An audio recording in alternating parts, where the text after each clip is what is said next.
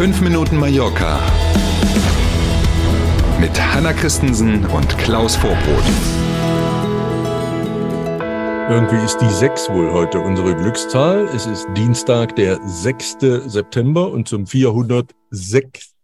Mal sagen wir guten Morgen zu, und wenn wir ein bisschen länger reden, sechs Minuten Mallorca. Nee, eigentlich fünf Minuten Mallorca. Guten Morgen. Schönen guten Morgen. Kommen im nächsten Jahr weniger Urlauber nach Mallorca? Das Online-Fachportal Reise vor Neun hat Tourismusfachleute befragt. Und zwar insgesamt 550 rund Inhaberinnen und Inhaber von Reisebüros und Fachleute von Reiseveranstaltern in Deutschland, die dort zu Wort gekommen sind in dieser Umfrage. Rund 70 Prozent, eindeutiger Trend würde ich sagen, rechnet mit einem geringen Buchungsaufkommen, was den kommenden Winter angeht. Für den Sommer des nächsten Jahres sieht es dann etwas optimistischer aus, das Bild. Allerdings glaubt eine Mehrheit daran, dass die Menschen im kommenden Sommer deutlich seltener und auch kürzer verreisen werden. Immer der Blick auf den Zielmarkt Deutschland, also Deutsche, die weniger und kürzer verreisen. Dann glauben die Expertinnen und Experten auch mehrheitlich, dass Fernreisen aus Deutschland eher schlechter gebucht werden und fast alle sind sich einig, dass es sehr kurzfristige Reiseentscheidungen geben wird, weil die Menschen eben die aktuellen Entwicklungen, nicht zuletzt bei den Preisen, abwarten und dann entscheiden, okay, was können wir uns leisten mit Blick auf Zeit und natürlich auch mit Blick auf Geld. Ganz anderes Thema, Geschwindigkeitskontrollen aus der Luft. Die Polizei kontrolliert mit Drohnen aus einer Höhe von bis zu 120 Metern.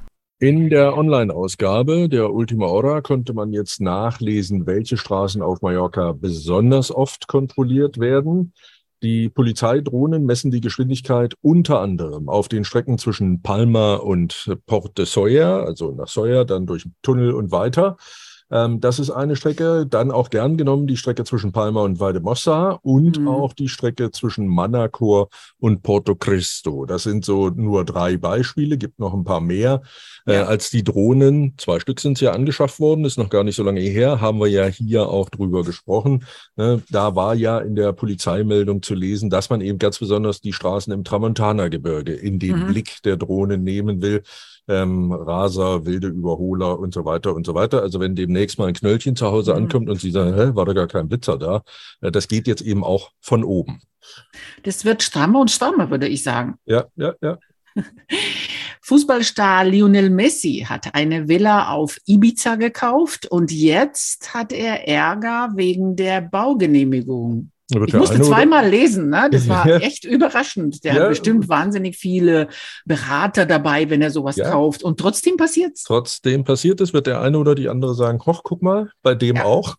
Ist ja gar kein seltenes Phänomen hier. Gucken wir uns erstmal die Hütte ein bisschen an. Also virtuell natürlich nur. 11 Millionen Euro soll Messi im Februar diesen Jahres für das Anwesen auf Ibiza hingeblättert haben. Ein Schweizer Unternehmer soll der Vorbesitzer gewesen sein. So sind sich sich verschiedene Medien einig.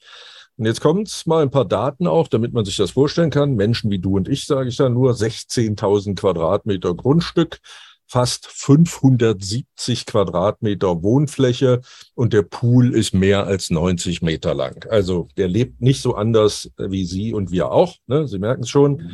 Ähm, bisschen problematisch jetzt. Offenbar ist diese Villa größer gebaut worden, als die Baugenehmigung damals das vorgesehen hatte.